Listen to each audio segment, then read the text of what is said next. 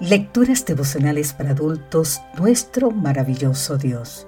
Cortesía del Departamento de Comunicaciones de la Iglesia Dentista del Séptimo Día Gascue en Santo Domingo, capital de la República Dominicana. En la voz de Sarat Arias. Hoy, 22 de marzo, Dios al principio y también al final. Génesis capítulo 1, versículo 1 nos dice, en el principio, creó Dios los cielos y la tierra. Son apenas cinco palabras, pero dicen tanto. En el principio creó Dios. ¿Qué significado han de tener para un cristiano esas milenarias palabras? Especialmente, ¿qué utilidad práctica pueden tener hoy para quienes vivimos en un mundo que dista mucho de ser lo que era cuando salió de las manos del Creador? ¿Qué sentido pueden tener para el padre que no sabe de dónde vendrá el dinero para alimentar a sus hijos? Para el joven que ahora mismo está luchando por vencer una adicción? Para el enfermo, el afligido, el solitario?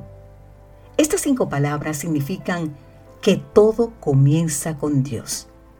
La escritura no explica cómo, pero basta con saber que el principio del universo y particularmente de la vida en este planeta es personal. No somos el producto de un principio impersonal que durante millones de años, regido por las leyes del azar, culminó con la aparición de la vida. Un ser todopoderoso pensó en nosotros y nos creó a su imagen y semejanza. ¿Por qué nos creó siendo que no nos necesitaba a Él para existir? Porque Dios es amor. Te invito a leer en el libro de Primera de Juan capítulo 8. Y ese amor consiste no en que nosotros hayamos amado a Dios, sino en que Él nos amó primero. En el principio creó Dios. ¿Cuáles son las implicaciones que se derivan de estas cinco palabras?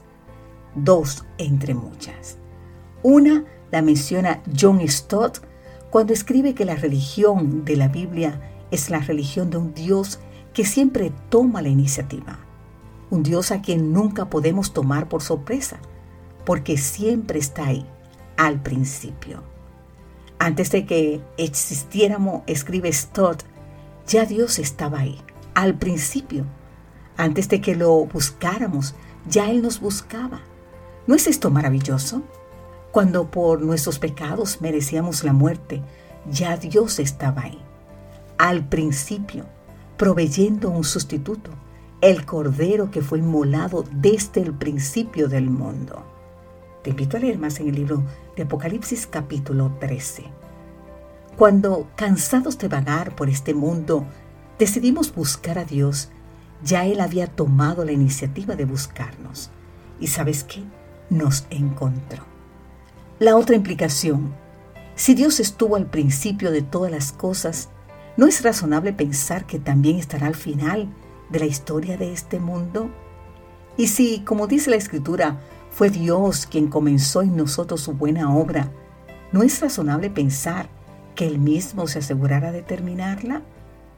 Gracias, gracias Padre, porque siempre estás al principio de todo lo bueno. En el nombre de Cristo, te pido que completes la obra que comenzaste en mí. Amén.